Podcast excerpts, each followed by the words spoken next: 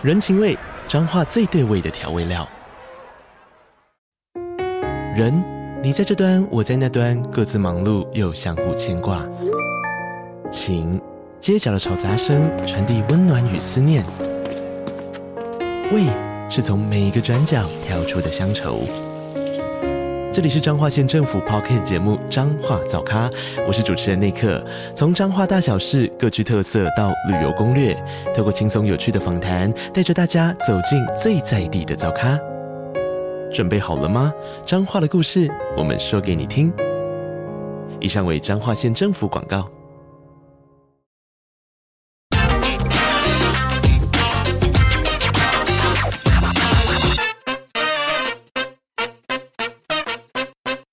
大家好，欢迎收听《听经济》，我是这集的编辑室 On Air 主持人，数位制作人王玉伦。今天欢迎大家来收听我们企业家二代的接班故事。那我们这次的专题题目叫做“继承者们”。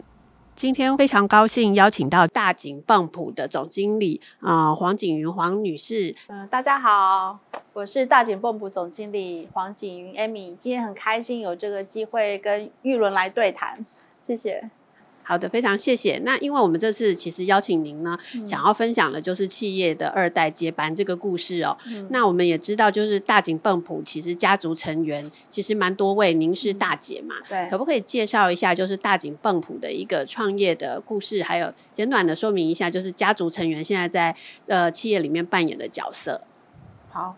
呃，目前家族成员在大景里面哈，我我是大姐，然后我进公司已经三十一年了。嗯，我目前担任总经理，其实也是从最基层的会计开始做起，然后一路做呃管理部的经理、处长、采购部经理到副总到总经理，就一路这样上来。那我、嗯、我大弟就是现在董事长黄景峰，嗯，黄景峰先生，他进公司已经二十六年了，那也是从。服务开始，然后业务，然后到研发，又设立了生技，嗯、一路，然后当副总，他设了高雄厂，嗯、然后现在变成我们董事长。然后我小弟他是进公司大概十六年，啊，就从美国回来之后就负责国际业务部。然后妹婿的话现在是技术长，他进公司也将近十年了，现在是负责我们的泛研发团队。嗯、所以我们每个人都有各自负责的领域。嗯嗯。嗯那就是成员多，其实就团结力量大。是，然后也很好奇的是说，因为这个大井泵浦的创业，其实初衷其实是还蛮感人的，就是因为家族发现这个水质是一个很重要的事情，然后父亲就投入创业嘛。那可不可以分享一下，是说这个呃家族成员当初我看资料上面是显示说，就是创业呃五十几年来。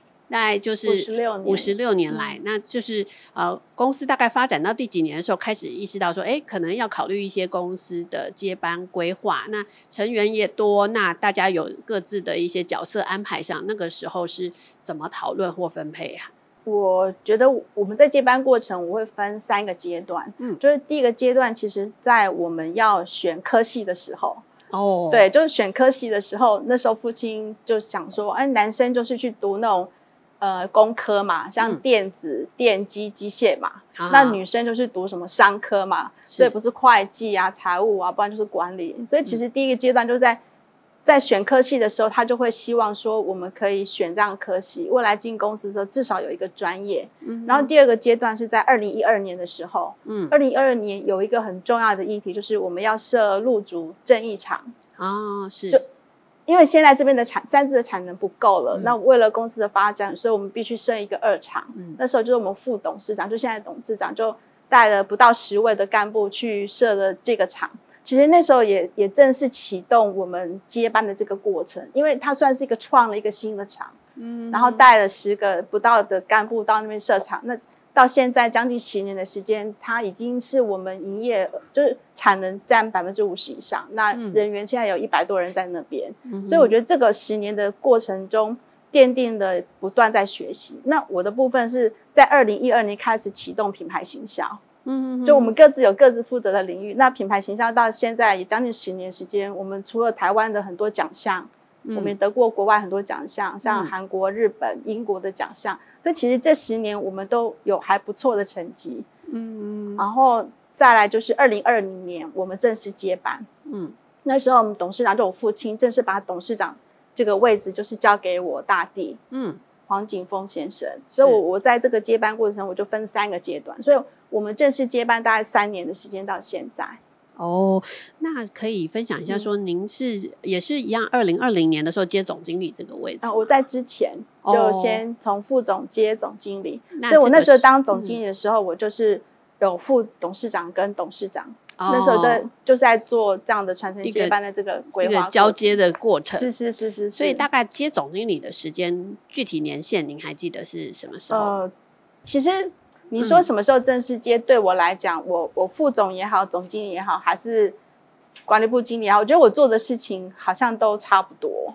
只是当越位阶越高的时候，要负责的领域就会越来越广。就本来在管理部可能就负责管理系统，但是当副总跟总经理的时候，就要跨到业务系统跟研发系统。嗯，就层面就更广，管得更大了。对，就管得更大，但是。确切是什么时候？我真的自己有点忘记了。没关系，因为我们是会做一个小表格。好，没关系，那就麻烦再跟财务长问一下。好，谢谢、嗯。那其实就是我们很好奇的是哦，嗯、尤其是在这个呃安排，然后呃，其实有看出来，就是说，呃、嗯，董事长有让呃大地来做这个设厂的一个动作，从零到有的一个摸索，就是一个有点像是。经验传承或者让他去创业的这种感觉嘛？对，那总经营这边，您就是让这个品牌可以再创品牌，或者是让他的这个品牌的这个形象重新再设计嘛？是是。那我可不可以分享一下说，说当时啊、呃，家族成员毕竟就是家人嘛，那当时有讨论过吗？是还是说真的就是念书的时候，其实大概有个默契了，大概谁管什么，谁未来的这个执掌，还是说真的有具体的？嗯坐下来讨论过，说啊、呃，你想要在公司发展扮演到什么角色，还是你有兴趣吗？有时有时候是不是有这样的一个过程？可不可以分享一下？其实我我觉得我们都是先进公司，嗯，进来之后，像我刚刚说，我大弟就负责业务维修嘛，嗯，研发他也待过，嗯，然后所以其实管理他也当过，呃。就是主管，就是研发部的主管。嗯、所以其实，在这个过程中，我们自己彼此也会知道我们兴趣在哪里。那长辈也会看说，我们可能在哪个领域，可能也比较擅长啊，就是比较喜欢优势。但是如果真的讲什么时候开始，我觉得是。应该是大家讨论吧，所以你说业务只有谁管，其实也不是。像国际业务现在是我们我小弟景城负责，景城副总负责。是。但是像呃要去展览或是拜访国外客户，其实我们也都会，我跟董事长也会，当客户来的时候，我们也会一起接待。嗯。所以我觉得，在家族企业，你说真的工作要分得那么清楚，对我们来讲，我觉得不是这样子，而是。谁是当责负责，但其他人都 support 会支持这件事。嗯，现在比较像是这个样子。哦，所以啊，呃、那也会轮调啊。哦，对啊，所以曾经有过一些调动，比如说有些部门本来是呃我我负责，可能他知道是技术长就是我妹婿，然后再来是景城我小弟。嗯，所以大家其实就会用透过轮调的方式去学习在不同领域。当我在看别人的时候。或是我到到别的单位的时候，我怎么去 support 那个部门？嗯，我觉得这样子学习是好的。嗯，概念是这样子。嗯哼，所以可以说从小其实大概知道家族因为有这个事业，对对对，那成员也要就是在选择这个专业领域的学习上，要能够跟这个公司的事业有关联嘛。对。其次就是可能加入之后，其实有系统的做这种轮调，嗯、大家彼此。学习不同的经验是，那当如果有一些决策有没有发生过，就是决策上大家意见不一样的时候，你们有一些什么特殊的方法可以解决大家分歧的时候？嗯，怎么？比如说我举我跟我父亲的例子好了，嗯、就是我是总经理，他是董事长的时候，我一定会提出我的想法跟我的建议给他。嗯哼啊，但是我最后的结论就是因为他是董事长，嗯，对吧？是啊、董事长你要决策，所以你可以。听我的建议，那你也可以依照你的决策，我们来讨论完之后，你决定的，我一定会尊重你，嗯，因为他是负责人，嗯，概念会是这样子，就大家还是会一起讨论，嗯、去沟通，说为什么我的想法会是这样子，嗯、那你的想法到底怎么样？嗯、但是决策绝对是那个当责董事长决定。嗯嗯。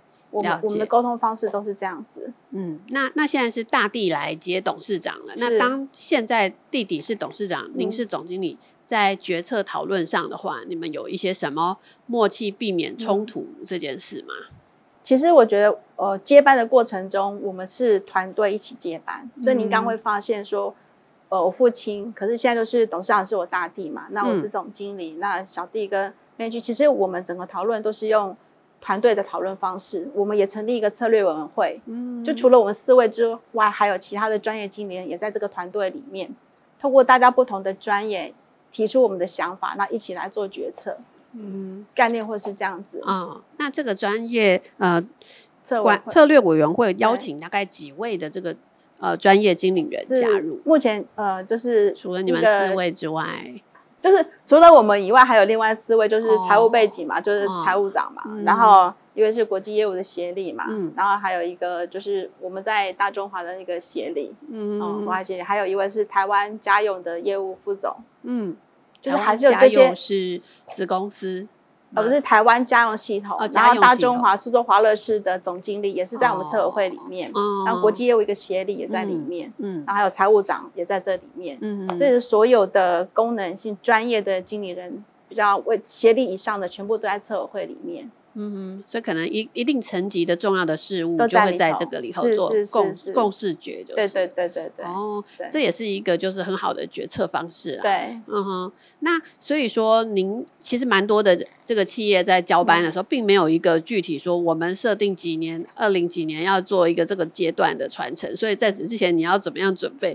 大家好像其实没有这么明确的一个时间表啊。但是感觉上就是这个是一个慢慢的过渡。然后，哎，时间成熟了就就交棒。对。但父亲有没有在这个您接总经理表现上，或者是董事、嗯、呃大地接董事长的这个表现上，哎，说过什么话让你觉得，哎、嗯，真的第一代已经很放心交棒给我们了？有有这样的一个场景或记忆吗？嗯、呃，其实我觉得是慢慢的。我我举个例子哈，就比如二零一二年我开始做品牌行销的时候啊。嗯那我说，我跟顾问就想了很多品牌的议题，你知道吧？嗯、就是花钱去做广告啊，做很多事情，然后要、嗯、呃行销策略到底怎么做？然后印象很深刻是父亲那时候只问了我一句话说：“你认识我们的客户吗？你有去客户那边拜访过吗？嗯、那你真的确定他们觉得这样行销方式对我们的营业有帮助吗？”嗯，其实那时候我想想，对啊，我也没有待过业务部啊，嗯、我就一直在管理系统跟呃品牌行销系统。真正去接触客户的机会真的很少，那、嗯、也因为这样父亲的提醒，其实我就开始跟着顾问去从北中南去拜访所有我们重要的客户，那时候相将近三十家，嗯，然后把他们的议题就把它整理下来之后，我才真切的了解到说他们到底要我们的为他们做什么也好，就是我们未来在品牌行销上应该要做什么策略跟拟定什么专案也好，我觉得那时候真的是因为他的这样一个提醒。我觉得，就他们的经验真的是非常丰富。我觉得这点提醒我了。那从那个之后，我设了海上联谊会，嗯嗯，我把台湾家用经销商成立一个联谊会，那固定时间就会带他们跟他们家人一起一起来上课也好，一起来玩。那国外如果有一些展览，如果可以，我都尽量自己飞过去看展。嗯，我也去过日本、韩国，然后东南亚更不用讲，德国、中国都去过。那国外客户能够的话，我也尽量去拜访他们，因为。我觉得如果没有跟客户面对面，你要做行销，你要做未来的策略，好像就少了一点什么。嗯，所以我觉得这件事情提醒我之后，当我去做，我觉得一个最棒的肯定是什么？就当我在台北车站捷运最长的那个手扶梯做的广告，嗯，那我父亲就自己跟他朋友那去做捷运的时候，他就拍一张照片给我，然后他跟他朋友去打高尔夫球的时候，在屏东跟高雄，他就在我们看板的这个。旁边就拍了照片，然后就放在我们家族群组内。你知道这个对我们肯定是说，嗯，做得好。嗯，他看见他们不太会去讲说，哎、嗯欸，你做的很棒。但是他们会用实际的行动告诉你，哎、嗯，这个很棒。就哎、欸，可能他朋友说，哎、你们家的广告在哪里？到处看到的时候，嗯、他就会用这种行动来告诉你说，你们做的很好。嗯、那其实像我，呃，大弟，其实那时候他去设入主场，真的也很辛苦。嗯。因为我们在这里嘛，那他到正义的时候，嗯、很多的供应链其实都要当地再找，因为一南一北，哦、重新再来对他们重新要去找那个供应链，那还要设厂，还要机台，还要找人，嗯，你知道吗？要找一百多人，那这个过程中其实就是自己要，我觉得就是自己一步一步不断去做的过程中，你才会从中学习到很多。嗯、但是你现在你看，正义厂是我们负责百分之五十以上产能的，其实这个都是一个肯定。嗯、所以因为这样，这八年来，才二零二零年，他慢慢已经都不管公司的事情了。嗯，就是慢慢都是交棒给我。其实长辈不太会讲，但是你从他的行动里面可以感受到到说，他其实就是放心把他交给我们了。嗯哼，所以二零二零年的八月七号就正式就交棒给我弟弟。哦，对，所以那在您当初提出说，就是二零一二年说我想要这个品牌活化，或者是重新塑造它这个 logo 啊，然后这个包装，对，这时候父亲那时候第一个第一次听到的时候是什么反应呢？我常做了一个策略，就是我想做的事情，我不会直接讲，哦、uh，huh. 我会透过顾问专家，所以那时候找一个顾问专家来说，哎、uh huh.，我们原来那个 logo 好像方方就是 Wallace 被方框给限制住嘛，哦、uh，huh. 看起来就是就是，我觉得应该要慢慢再改进。那那时候我就跟顾问去申请一个呃经济部的商业司的一个案子，嗯、uh，huh. 你知道那个案子是要去提报之后才会拿到钱那种案子，哦，uh, 我懂。那那时候台湾。我最后是进入前十家的其中一家，可能要做一个评选这样。对对对对，嗯、因为因为有评选有委员嘛。嗯、那这个过程中，当我拿到的时候，其实我那时候的想法就是我要开始做传承接班的这个工作。嗯，我跟父亲那时候就是同一个办公室。嗯，那我每天就是跟他讨论这个 logo 怎么改。嗯、那因为我父亲很喜欢画画，他也很会画设计图。哦，所有的产品设计都是他，所以他很喜欢画画，很喜欢画。嗯、那我就开始讨论，哎，这个要怎么改？然后顾问。嗯、呃，都会有一些改，有一个版本出来嘛。嗯，顾问给我新的版本，我就贴在办公室里面，然后每天就让他看。那我们两个就开始看，开始讨论。那他就拿下来就开始画。就是其实这个过程中是我我们是一起进行的，不是说我一定要怎么样，嗯、因为传承是我在接，我在承接他要给我们的一些东西。所以后来，嗯、呃，重塑出来的 logo 非常棒的一件事情是。我都常开玩笑，就最案的最后的结案的简报，我印象非常深刻。下面就是有一些商业司的官员跟评委在下面。我说：“您看，本来是一个七十岁的 logo，呃，没有七十岁的很像，就是它象牙很长，嗯、然后就是框框框着，嗯、然后就是在那里，好像说在台湾他也不想往外走了，就很安逸嘛。嗯、哼后来我们就讨论出来版本是把框框拿掉，嗯、然后象牙变短。其实。嗯变短就是须须变少，就是年轻的意思。嗯，就好像把一个七十岁的海象变成一个四十岁的海象。其实那时候我们就是四十岁。嗯，刚好在做这个过程。嗯，那出来之后，我印象很深，那排评审的眼睛都很亮，说：“哇，哎，很棒啊！这个整个感觉就把它年轻化了。”嗯，那二零一二年之后，我们就开始把这样一个海象，我不管是在品牌行销，或是像这种小物上面，我们就开始延伸出去。那让这个品牌年轻化，是从四成立四十年开始，反而这个品牌越来越年轻哦。所以你看，现在很多的东西都是很可爱。嗯、那我们有个策略，就是我们要从小朋友开始吸引他。嗯哼，所以很多的广告都是小朋友告诉妈妈说：“哎，这个很可爱。”然后爸爸妈妈才去开始去关注我们这个品牌。概概念是这样。所以其实我觉得，在所有的接班传承过程中，绝对不能让一代觉得说我们不重视他的意见。嗯，而不是，而是要把他的想法把它承传承接下来，再把它传承下去。嗯，所以一路下来，我跟他比较没有什么冲突。我觉得比较大需要沟通的地方是什么？你知道，就是其实以第一代他们都以技术为底，嗯，对嘛？对，所以我们常常那为了那五百万到底怎么花？哦，这五百万到底是要去开模具，还是这五百万拿拿来我做品牌行销？我们常常在办公室里面就是会去讨论这个事情。嗯嗯，然后他就说，这五百万如果开一个模具，我就有产品出来，我可以卖了嘛？可以预测赚多少钱？对，你知道吗？开模具出来就可以卖了嘛？那你五百万去放一个广告，你放半年，可能人家还不知道这个。大景那个 Wallace 到底是什么？还还不知道到底是海豹、海狗还是还是什么？所以，所以其实，在刚开始在投入的时候，真的有点困难。是我要怎么去告诉他这个资金到底要怎么运用？嗯，所以我那时候策略就是先用小额的，嗯，先用小笔、小额的方式，然后想办一个活动，像什么京剧办一个活动，在网络上可以花最少钱的方式，但是它效益能够对最高的方式。然后再来就是我自己亲身去。当用自己时间下去的时候，我觉得最省钱。嗯哼，对吗？哈，就是当自己去做的时候，用我的时间的时候，我觉得那个需要花的钱相对会比较少啦。所以我是开始这样上来之后，到最后，当你要做到第二年、第三年，他有看到成效了。当他朋友告诉他说：“哎，在新生南路的某一个看板上看到大景的时候，其实那个钱，当你要在沟通的时候，相对就比较没有那么困难。”我是这样一步一步走过来。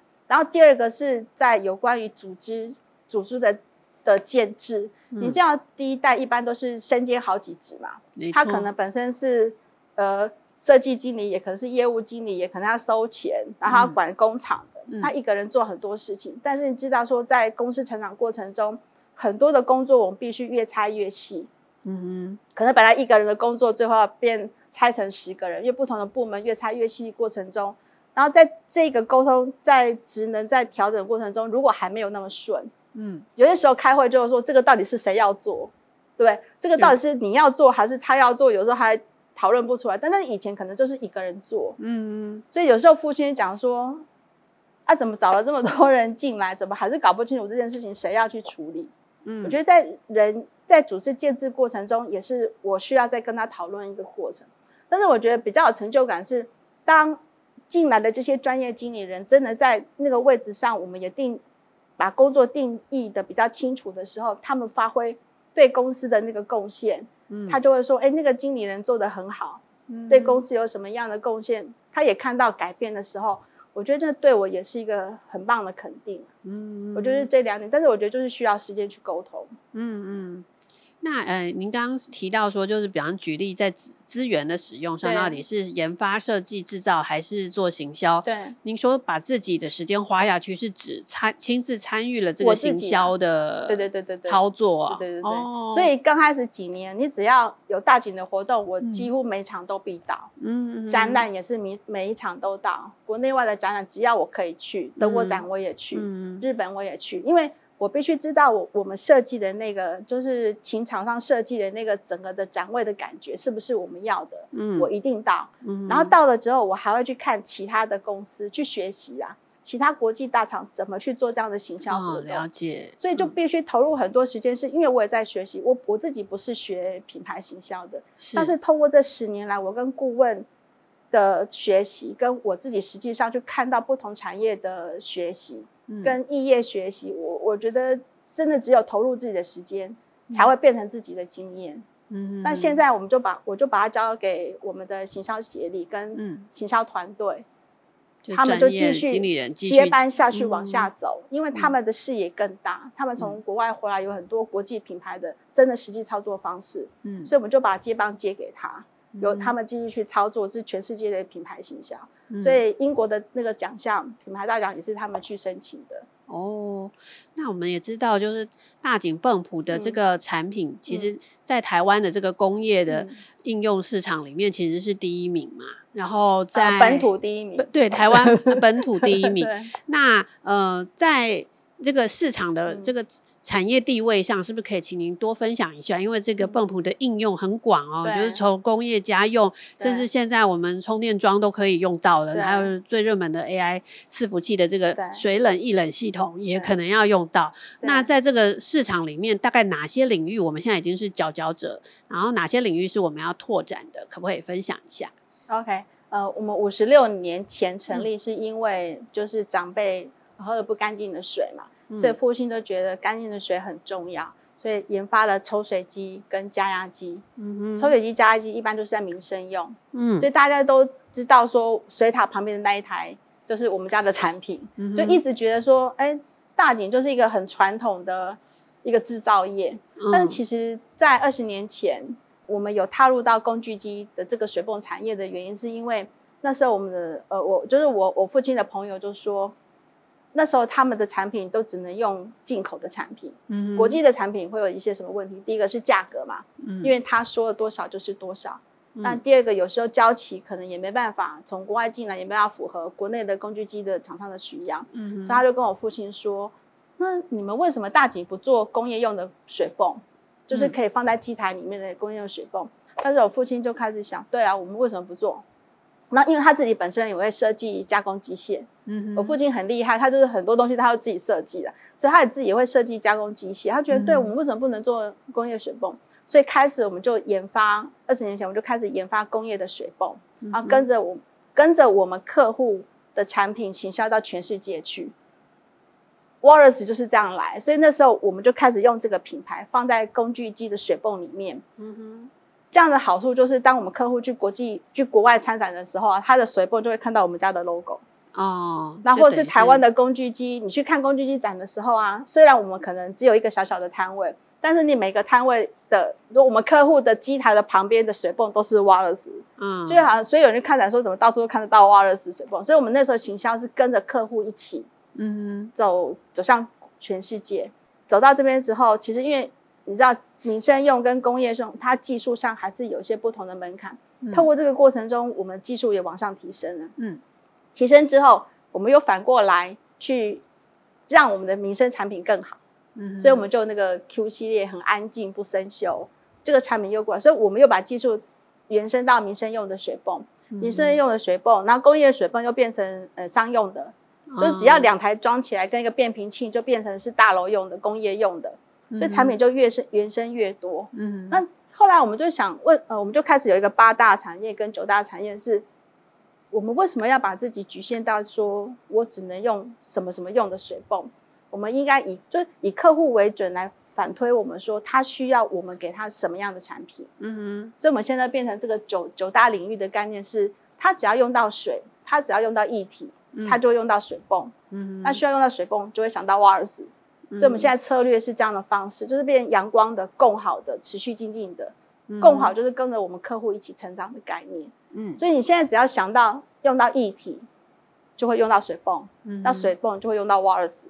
所以我们现在延伸的产品都是这样。那我刚刚讲工具机、机械也好，那现在大家都知道嘛，AI 伺服器冷却这个问题，然后 ESG，可能风冷的效率相对没有那么好，那可能慢慢走到液冷的部分，那水泵都。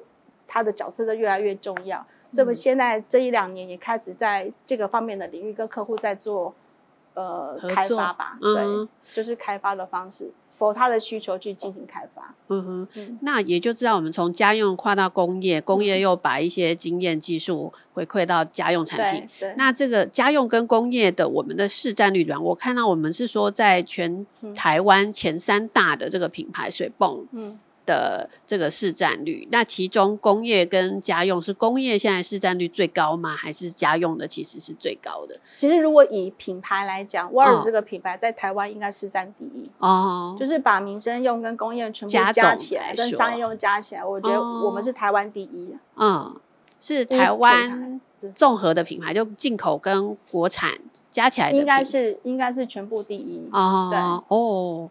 OK，那那个前三大是可能是旧资料的哦，就是我说全部加起来就是民生用的嘛。嗯、我们在民生用不是一就是二嘛，嗯、工业用也是不是一就是二嘛，另外一个一就是进口品牌嘛。嗯嗯。嗯，所以如果你把整个全部加起来，就是啊，我们就是一嘛。嗯、因为这两个重复的，因为这两个都没有重复啦。哦，懂懂懂。民生用的。我不是一就是二嘛，嗯，那那个二跟工业用的二不一样啊。啊，我不是一就是二，所以加起来一定是我比较大。了解了解，我的逻辑是这样子的，是是是，对。所以就是说，这个这个市场地位其实就是大井，其实不仅是使用户这边市占率很高，现在品牌也在明，就是一般的这个生活上，其实知名度也拉高了。对。那父亲交棒的时间，二零二零年其实也是一个扎下很稳固基础的这个事业，给就是二代嘛。那您自己心情上在接这一个事业的时候啊、嗯嗯呃，不知道自己心中有一些什么期许，或者是会觉得最压力最大的到底是什么？嗯，呃，其实二零一二年是一个很重要的一个关键年，嗯、对我跟对整个就是我们家族来讲，嗯嗯，其实，在前几年我就大概是呃二零也就二二零一零年那那附近，我就一直在想我们怎么接班，嗯、因为毕竟那也四十几岁了嘛，嗯。怎么接班状况下，我发现盘点起来是，我觉得短板是在我身上，因为我本身不是学气管的，哦、我本身是学统计的。哦，那不是气管，也没学过气管的时候，我就会开始想说，我应该要去学习一些企业管理的一个一些议题啊。嗯、那我就开始去去外面找那个学校来念嘛。那小学校来念的时候，又不能找一般的学制，有时候六日只能六日上课，又不能。就后来就是读了一个学校，是那种假日班那一种的。本来只是去学习而已，学一个学程。嗯。但在学习过程中，我自己突然想说，我那时候是副总，就想说，如果副总去读一个拿一个 DBA，拿一个博士也不错吧。嗯。就是那个一个想法出来之后，我觉得如果我是博士，那应该也会提醒其他的主管应该要去念书吧。所以我前后大概花了五年的时间，含写论文花了五年的时间，才把它整个完成。在二零一三年，我就出了我的论文，就研究家族企业的接班传承的这样一个一个，就是成功关键因素的探讨。嗯嗯。那论文写完之后，我先生就提醒我说，论文写完不是放在抽屉里面的那个论文，其实这样对自己跟对所有的家族企业是没有帮助的。嗯。所以从写完之后这几年，我就一直在把我的论文运用在大景里面。嗯哼哼，所以您看，现在看到所有的这个过程，都是我在实践我的论文的过程。嗯，那在实践论文的过程中，其实我也有在外面分享啦。嗯，所以如果有一些机会的话，我就会在外面跟所有的家族企业的成员分享。因为有有看到一些讲座。对对对，嗯、我我觉得就是以一个过来人或在进行中的这样一个角色，跟他们来分享，说我们到底怎么走这一段的。因为台湾中小企业、家族企业的。比例真的非常高，嗯，但是如果接班没有接得很顺的时候，真的有点可惜，我必须这么说，嗯，因为第一代建立了很好的基础嘛，那二代如果可以好好的承接下来的话，我觉得是很棒的，因为它基础够深，嗯，所以怎么把这个传承接好，我这十几年就一直在运用我自己的逻辑，到现在，我觉得现在看起来是可行的，嗯嗯嗯，对。那您刚刚说是二零一零年决定去念书，嗯，然后五年的时间拿到了，最最早是二零零八年开始读书嘛，哦，读到最后就变成转说我要去就变硕博连读嘛，嗯、然后开始硕博连读就变成写论文，我就花了一年写论文，所以前后我总共花了五年时间。OK，所以二零一三年的时候完成的，对，论文是一三年完成。哦，那这个是诶。等于这五年是念的是呃 E E EMBA 吗？还是是念气管？就 EMBA 跟 DBA 就一起念，就是气管的，哦、对，气管的。那在这个，我就觉得还蛮特别，就是你是应该是为了要进修而去念，还是为了传承接班这件事，想要多一些了解？我觉得应该是为了想要把他接班下来去念书的。嗯，那这个父亲在对于你就是进修这方面，然后有没有一些什么样的互动？是哎，我在学到什么？然后我的论文里面有一些思想是什么？嗯、然后哎，跟父亲有一些交流，嗯、然后哎，真的就把后面的这个接班有一些变化，有一些影响。其实我真的非常要谢谢，因为我我结婚了嘛，哈，嗯，所以其实真的要谢谢我我先生跟我婆家还有娘家。因为他们知道那段时间我假日就在上班嘛，然后一般假日大家不是要聚会嘛，对，然后就开始问说啊，你你那个礼拜要不要上课？嗯，他们就会依照我上课的时间，然后去定我们聚会的时间。所以我觉得真的没有家人的支持哦，那个职业妇女要再去进修这件事情，真的是还蛮辛苦的。对，啊，尤其后面写论文的时候，又刚好是二零一二年，是一个很关键的年度。我就说二零一二年是很关键，那年我刚好在准备写论文。对，所以。对，就是其实没有家人的帮忙，真的很难走完这一段。我曾经有一段论文写不下去，是我先生说你要赶快把论文写完，这已经读那么久了，所以我觉得家人支持非常重要。那我我说一点，就是当我论文写完，我拿到毕业证书，我我那一年是最佳论文奖哦，我有拿到那个奖状。嗯，那我拿到之后，我就给给家人嘛，就谢谢这两家人的支持，给他们之后，两个就是家长都帮我把它扫描，把它。Copy 就是复制起来，然后就放着。那有一次我回娘家，发现我爸爸把它贴在墙壁上面。就是读书这件事情，我我也我们也是嘛，我们都希望晚辈可以多读一点书。嗯，所以长辈也希望说我们多学习。嗯，但学习完之后，我运用在公司里面，他也看到说，哎，其实沟通起来也不错，整个组织的成长、营业都有在往上升。嗯，他都有实际看到成效。嗯，然后我也真的把书念完之后，对公司有帮助。他觉得这是一个很棒的，嗯、就像我们现在对晚辈也是啊，都希望说他们可以多读书，嗯，读完之后可以实际运用在工作里面是最好的。这个是在进修的过程中，时间分配这个压力真的是很大。对，那我相信你给自己这样很大的一些就是动力哦，就是哎要进修提升自己的这个准备的能力。嗯、那工作上，二零一二年又是您说品牌开始要重新发动去做一个呃在那个行销上调整的一年。那就是你你觉得这个里面在工作上的话，压力有有来自于哪里吗？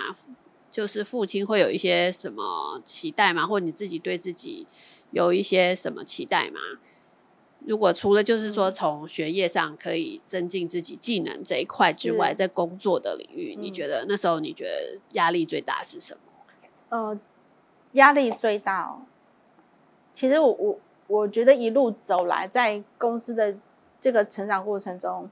呃，我记得我们曾经讲过，说我们大景有一个习惯，就是喜欢走在前头嘛。嗯，是，对吧？就走在，就是走在前头嘛。嗯，你看，呃，所有产品都我们自己研发，然后当水泵炒的时候，我们就研发一个不吵的水泵，不生锈的水泵。嗯，然后当台湾呃还在用进口的水泵的时候，我们就开始走到工具机市场，现在慢慢往上走，就是我们有一个习惯，是我们想要走在前头。嗯，其实走在前头有一个好处，是你不会一直被人家就是。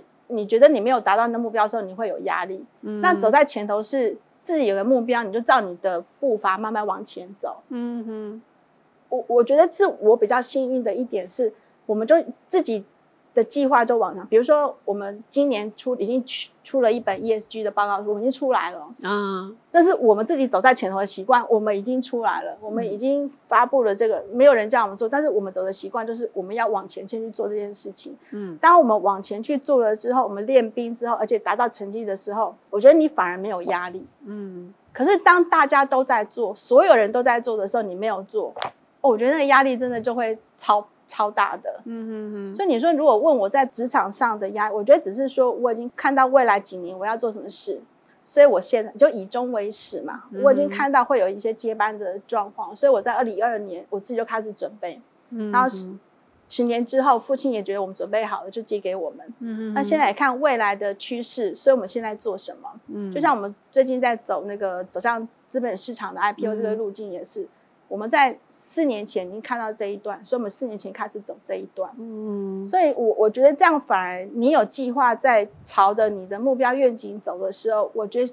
反而是压力会比较少。没错，因为你只要你自己的状况，你现在走得快走得慢，你现在状况你就照着这个步伐来走。嗯，可是你知道你可以在什么时间点，你就会完成这样目标。嗯，而且你是走在别人的前面的时候。比较没有时间，你就不会被人家对，所以你说问我有压力，嗯、我觉得这几年来我们一直都是这么走的，产品也是走在前头，嗯嗯，所有的制度也走在前头，所有的东西都是走在前头。当大家在讲什么是品牌形象的时候，构筑品牌的时候，其实我们已经开始都在 run 了。嗯嗯，那因为我觉得大景还蛮特别的是，其实从收集的资料看到说，大景您说的就像呃水质的这个净化呀，然后呃材质用一些再生。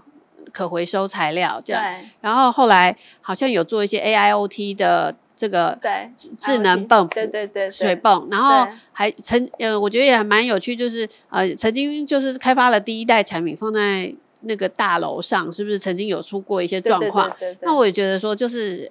这个我不知道，这个是不是业界第一个创举啦？那就是，哎，当然你，你如果凡事都第一个，总是会有一些状况是不如预期。那可不可以分享一些这些走在前面的？对。然后，但是如果那时候失败的时候，你们那时候是怎么内部怎么讨论？这个第二代有有争吵过吗？有还是说，其实你们是怎么面对这种困境的呢？呃，你刚刚说的就是第一代 Q 系列嘛，哈、嗯。我其实我今天也要跟你分享这个故事，就是二零零二年那一年，嗯。以前我们看到的那个加压机就是桶子在上面，嗯、然后二零零二年的时候，我们就出了一个不生锈、很安静，嗯，因为是很吵嘛，然后会生锈，嗯，我们就出了一个安静又不生锈的产品，嗯，我觉得我必须说那个产品其实是是可以跟国际的大厂的产品那个对标的，这是一个很先进的产品，好，先进的产品推出去之后。很棒的产品，所以我就办了新新产品发表会嘛，因为那、嗯、那时候品牌我就开始我做新产品发表会，然后北中南都邀了我们经销商来说，哇，这个真是很棒，然后听过人又是真的很安静，对对，就半年之后啊，就开始陆续，你知道那个水泵都放在太阳晒太阳啊，不然就潮湿的地方啊，什么什么，那就开始出问题了。开始出问题，打停是什么？那服务电话就接不完，然后业务就被客户骂。所以那那段时间，我们就只能做一件事，就是无偿赶快做改善，跟一台换一台。那段时间是辛苦的，但是我觉得不会因为这样我们就停止我们前进的这条路，只是会告诉我们说，哎，我们验证要再久一点，好，那个要在很多的测试要再做多一点。可能除了在自己场内测的话，还是要找某个外部的点再测一段时间，然后再做一个什么样的下一阶段的活动。嗯、我我觉得这件事情我们得到的经验就是这样子啊。嗯嗯嗯，对，不会因为这样就暂停的。嗯嗯，我是说，那这个算是一个团队的小挫折，意外意料之外的。那那当时内部上面有没有一些，还是说你自己对这件事情会不会觉得说、嗯、啊这个？好像没有没有呃推动的很如预期啊，那你那当时怎么面对这个挫折？还是这个其实对你来说还好，就不是一个嗯，因为其实这台产品我必须说，那时候对大景的研发团队是一个非常创新的产品，嗯、我我我必须这么讲，因为那个产品那时候世界上真的没有看到几台，嗯、或是其他的看起来可能价格都很高之类的，所以对研发团队来讲是一个。真的非常大的心血，心血对，所以都会想要赶快推出去嘛，你知道，嗯、就是哇，看到好棒的东西就会想要推出去嘛。但是我们都知道说很多东西还是要验证，但是行销团不是那个研发团队就觉得这么棒的东西不能怎么把它推到市场去？对，就是想要领先大家嘛。对啊，嗯、然后在沟通上就会有这样问题，但是反正就是大家决议就是推嘛，就推出去，嗯、然后就把这事情就办的。就整个让大家知道说，大景有这个产品，跨世界的产品，然后又很漂亮，又很安静。出来之后，我们经过好几年不断的改。那我分享一下，就有一次我在建材展，就是我很习惯会去自己展览，会去站站台站在那边看展览。然后那个水电就跟我说：“哦，你知道吗？大景第一代的 Q 系列害我被那个消费者骂到不行。”那是几年？二零零二年到现在已经将近二十年。那个水电还在跟我砍夫人说那个 Q 系列的问题。哦，你知道那印象多深刻？你说去年跟你提吗？二零不是，就是几年前哦，就几年前。几年后，我们有对，我们有去参加那个建材展的时候啊，嗯、那我就我那天下午就在展会上面嘛，啊，随便就看到大景，啊，就开我开始跟我聊那那一台的故事啊，嗯嗯、因为他那时候都是很喜欢用我们家的产品，然后那一台真的很安静。很安静，然后又不生锈，他也真的是装给他的，就是当消费者装。可是之后就是问题出来了，他就跟我抱怨很多。那时候我是站在一台我们二零一六年的台湾精品奖的那个新一代的 Q 系列前面，然后我就跟那个那个老板说：“老板，你看这一台我们得到二零一六台湾精品奖，哎，我们有政府的那个国家奖项的肯定。嗯、其实这也是我为什么后续会去申请台湾精品奖很重要的关键，是那个印象太深刻。”那消费者跟水电的印象太深刻，到就算我们这么进步，就算我们研发团队已经把很多的东西改好了，他们真的还是印象还是记忆在那个二零零二年那个时候的。嗯，所以我后来在二零一六年为什么要开始去申请台湾精品奖？现在已经五五届以上，嗯，是因为我需要一个国家的奖项来肯定我们团队，说我们真的很努力，我们做的产品是得到。精品奖，而且不只是一届哦，五届。这在台湾水泵只有我们有，没有人有。可是很多东西就是还是必须不断的时间让不断的让他们知道说我们做了什么。嗯，然后是还有针对这个产品，有时候产业会有一个习惯啊，就是你产品好的出来之后，人家就会开始看你怎么设计嘛。嗯，对不对？学习。呃，对，就是大家都很会学习，所以那时候所有的泵浦的业界就学习我们那台 Q 系列。就开始研究我们的 Q 系列，那我们这边也在开始做改善，然后这边就开始研究我们的 Q 系列，嗯、结果陆陆续续就开始贴的不是大景沃尔兹品牌的那个外形长得一模一样的 Q 系列就出来了，嗯、然后大家想说啊，外形都一样嘛，那其实那个时候二零零二年为了这个新产品上市，我还曾经在台北车站那个大的墙壁上放了一个很大的广告。然后那个广告只有大景跟这台产品的外形，嗯，所以变成大家只认那个外形，对不对？哦，所以当之后就很多的品牌就不是贴的大景 logo，全部都出来，就全部都出来哦。然后那个业界就在传说，哎，那时候我们就我们都很习惯，因为我们有研发，我们都会买回来研究说，那是不是我们的专利啊？有没有有没有一致性啊？有没有跟我们一样啦？其实我们就开始研究，然后发现说大家都是仿我们的专利。好，然后业界有一句话说，反正大景告不赢。哦，为什么？因为其实产业不是都是这样嘛，大家都一直学习嘛。嗯。那就算知道你会去告嘛，一般比较不会去走这个路，对，对不对？因为拉很长嘛。是。对，就是冲着这句话，所以我们那时候我们团队就开始讨论说，如果这件事情不去做，未来我们研发再多的产品，绝对又被就是人家又拿去，嗯，然后又去逆向工程，然后产品又出来，然后我们花那么多时间在研发、设计跟验证，可能一年之后、两年之后才上市，它可能半年就出来了。嗯，我们那时候团队在二零零八年嘛，我们就有一个决议，就是我们要开始走这个。诉讼的流程，嗯，所以你知道我们前后走几年吗？不是，其实我们前后走了五年，嗯，才把所有的案子全部 clean 掉，而且我们全部都赢，不然就是他来要求我们要和解。嗯，我觉得这个在我们的研发的这条路上，就是创新的这条路上，这是一个很重要的概念。如果我们那时候不做这件事情，我们现在所有的新产品可能过不久，也许就出海了吧。所以，呃，零八年那时候把。那一批模仿 Q 系列的，对同业都列为告诉，这是大井的第一次专利上面的一个专利诉讼。哦，那那时候是大家有讨论过吗？对啊，对啊，对啊。那父亲有没有给一些意见呢？没有啊，因为父亲说他的心血。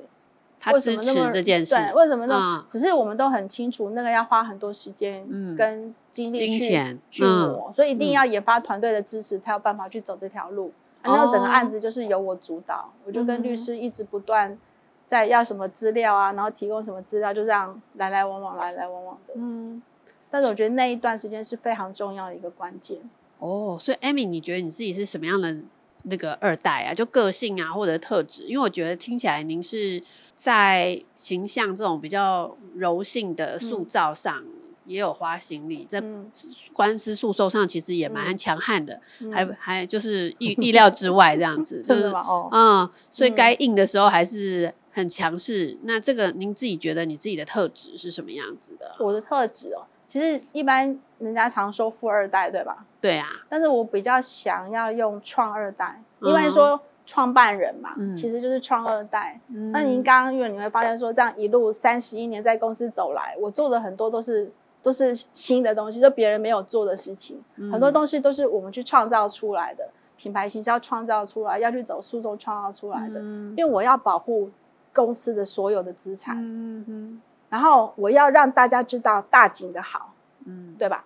因为爸爸总觉得说我的产品好，应该大家都会买啊。一代的一代的常常是这么说，产品好自然业绩就好了。对，就是酒香不怕巷子深嘛。嗯，对，大家都知道这个酒很香，你就会来买，而且产品好就会来。但是我们都很清楚，你没有品牌形象，人家怎么知道你好在哪里？所以我说，二零一二年我为什么要做品牌形象？是我要让大家知道大井蹦补的好。嗯，我只是把。我的好让大家知道，说我做了什么，我研发了什么，我为了这个产品我投入什么，我做，嗯、我只是把让大家知道我做了什么事情，我们做了什么事情而已。嗯嗯嗯。嗯，但是我也会在意你做什么事情，比如说我刚刚讲侵权，嗯、我们一定会去把我们的商标全部都申请注册，所有的、只要我有卖到的地方，我就会申请注册。那我的专利也是会申请注册。嗯。为什么？我要保护自己，我可以卖嘛。嗯。那但是如果你侵权，我也是会有动作的。嗯，我要告诉你说，我很在意这件事情。嗯，所以我就做这件事情。所以我觉得我比较想要用创二代。你说我在里面，我创造了很多不同的专案，我创造了很多部门。嗯，像董事长大地，其实生技就是他创立的。董事长啊，对，就是生技。对，其实我们研发的是以前就是没有嘛，就是图画出来，然后就做出来，然后怎么样？就是整个的研发流程相对没有那么完备。所以那时候，呃，董事长在研发部的时候，他觉得应该有一个生技部，就是把模型跟实际中间有多一个验证的这个过程。嗯哼哼，这样，然后验证过程样品之后，之后再做量产，那个就是。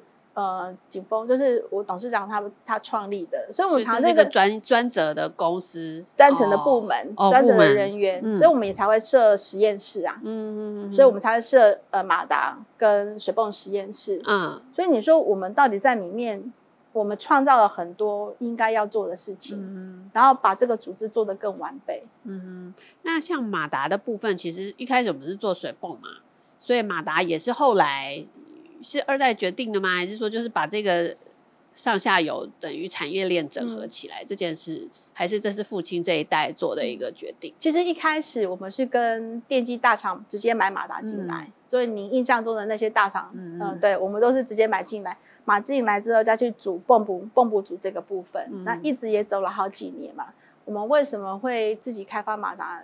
其实一个关键就是要走入工具机哦，然后还有外销，嗯，因为我们只有。外购这样的电机马达是在台湾的民生用，但是工具机或是国外市场的话，你还是必须有匹配跟泵不匹配的那个马达，那个就不是标准的马达哦，嗯、而是为了让水泵效能更好的电机，就是马达的部分，所以我们就自己去开发马达，嗯、自己设计，然后委托委外厂商去整个生产完进来，我们自己全部组装。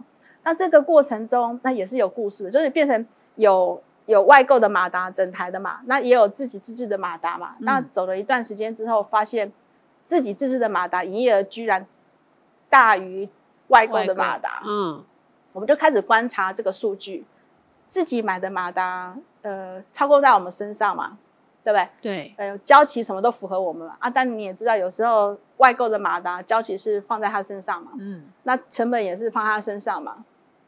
然后它的营业额又是越来越少的状况下，所以我们后来就决定全部都用我们自己的马达。嗯，起是这样来的。起心动念是为了要做工具工具机产业，我们要做这种客制化的。就没有对，因为没有标准马达，嗯、就变自己要去开发马达。最后是所有的马达都自己来了。现在全部都是自己来了。嗯、这个是决策是谁决定的吗？还是是？父亲决定，就是父亲那时候带着研发团队一起决定说，所以我们那时候是双双轨一起进行的。哦，那自己的马达也都不错，在整个的使用上也都不错。嗯嗯，最后就全部都是自己自制，就没有再用外购，没有再跟他买了。嗯，然后其实还有一个观念是，为什么没跟他买？是因为大家只认他的品牌。嗯，对吧？因为那时候他的品牌比我们品牌大嘛。嗯，就变成大家只认他的品牌，就变成是附属品的感觉。但是水泵才是主要产品，嗯，马达只是动力来源，嗯嗯嗯。那你的效率是看在哪里？看在水泵的效率嘛，嗯嗯。那我一直人家只认它，所以其实那时在做品牌形象，我就很矛盾，我到底要怎么去做品牌形象？因为大家只认它，哦。那我只有说完全是完完全全都是我的品牌的时候，我真的才有办法去做品牌形象。嗯哼哼，这个全部变成是自制是哪一年的事啊？二零。哦，然后总经理接任是二零一四，二零一四。哦，谢谢，好好，哎，所以十年的哈，十年，哦，七月一号，七月一号，哦，刚过刚刚过，我自己都忘记了哈，哦，哦，真的，二零一四年七月一号哈。十年要切蛋糕，补切一下，这个七月份都算。十年了，好快哦，真的耶。对，那所以其实这个公司一路决策真的是变化很多。对啊，嗯嗯嗯。但也也就是啊，因为总经理也是学这一个论文，也是写阐述这件事的，就是接班。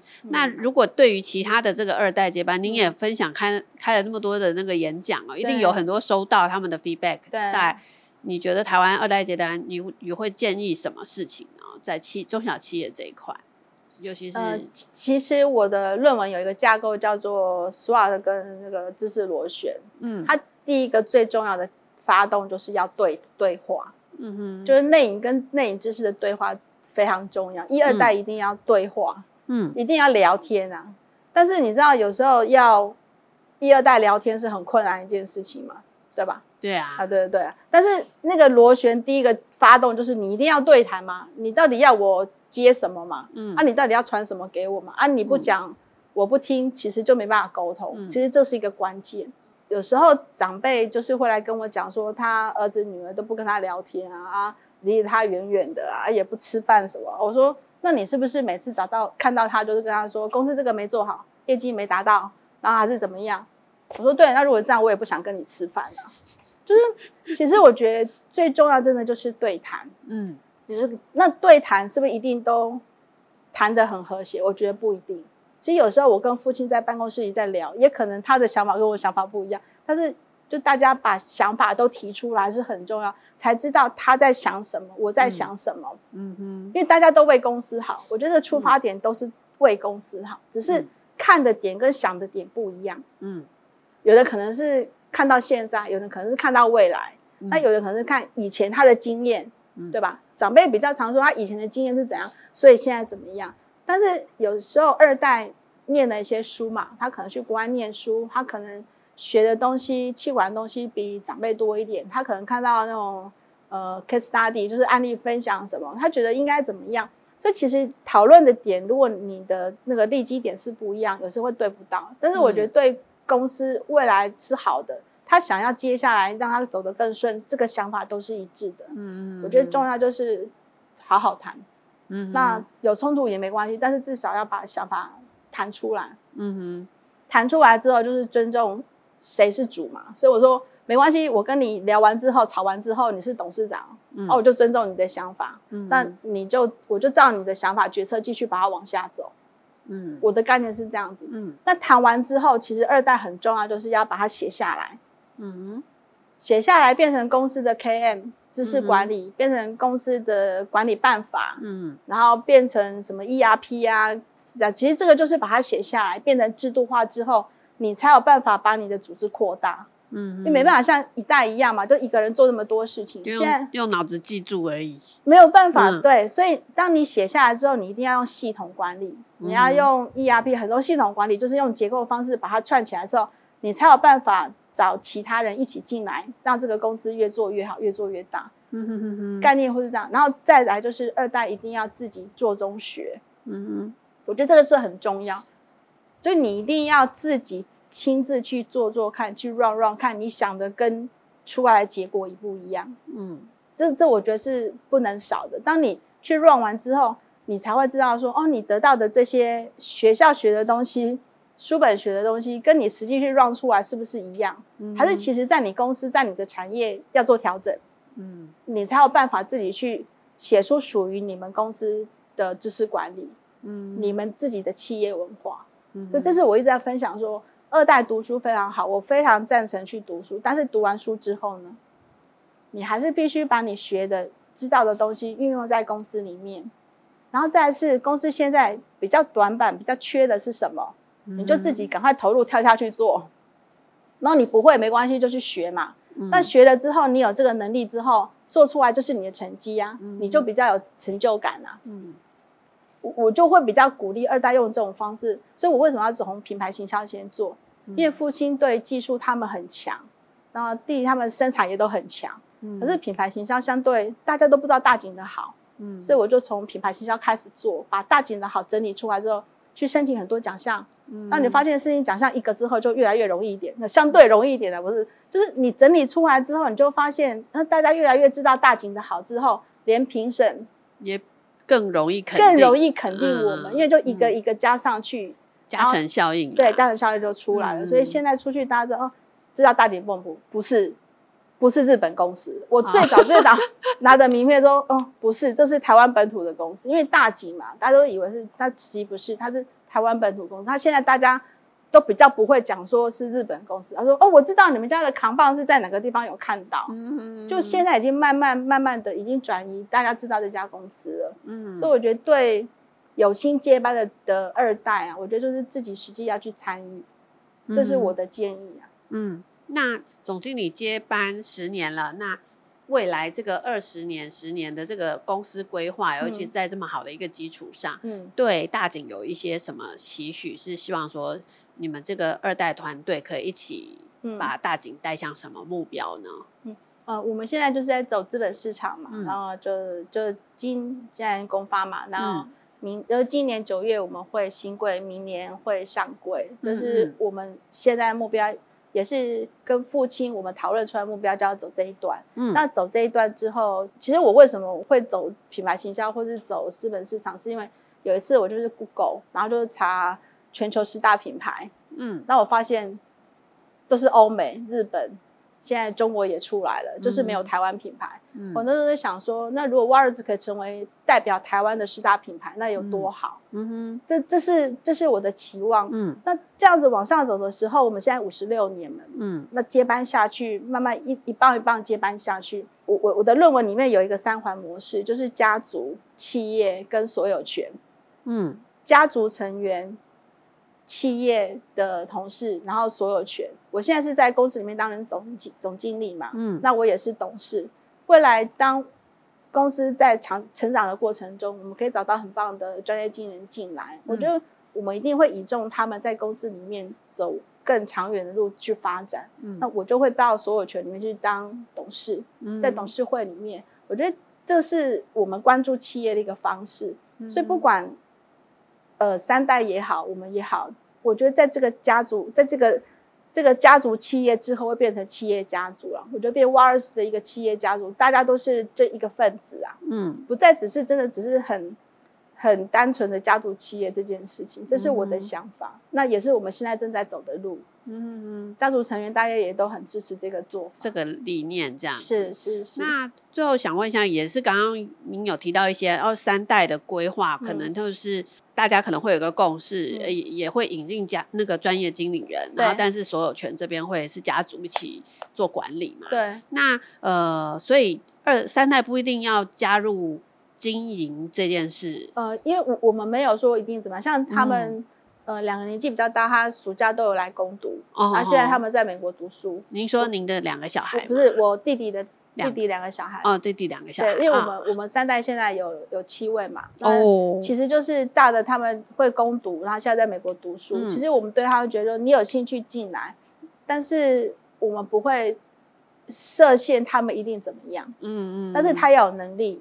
嗯嗯，才有办法在什么位置上，不管是在公司还是在外面，我觉得能力是很重要的。哦，哦，哦，概念是这样，但是他会，这个我刚刚讲所有权董事会这个部分，一定是家族成员会在里面，一定一定会会关注，会对。我是好奇说，像您刚刚说，长辈父亲在你们二代。比方说学科的选择上，科系选择上都会，哎、嗯，希望说大家有一些适合、嗯、选到适合家族事业的一些角色嘛。嗯、那三代的话，可能更开放嘛，让他们可以，更开放啊，他们学艺术啊、文化呀、啊啊，都可以的。对啊，他有的也很喜欢画画。嗯哼哼，所以就是说，没有一定会期望他们去选跟家族事业比较有贡献可能性的一些呃专长这些，然后未来要不要进。这个公司服务也不是这么的很强度，有一个强强烈的期许。我觉得一二三代很不同，是一代他什么都会，嗯，他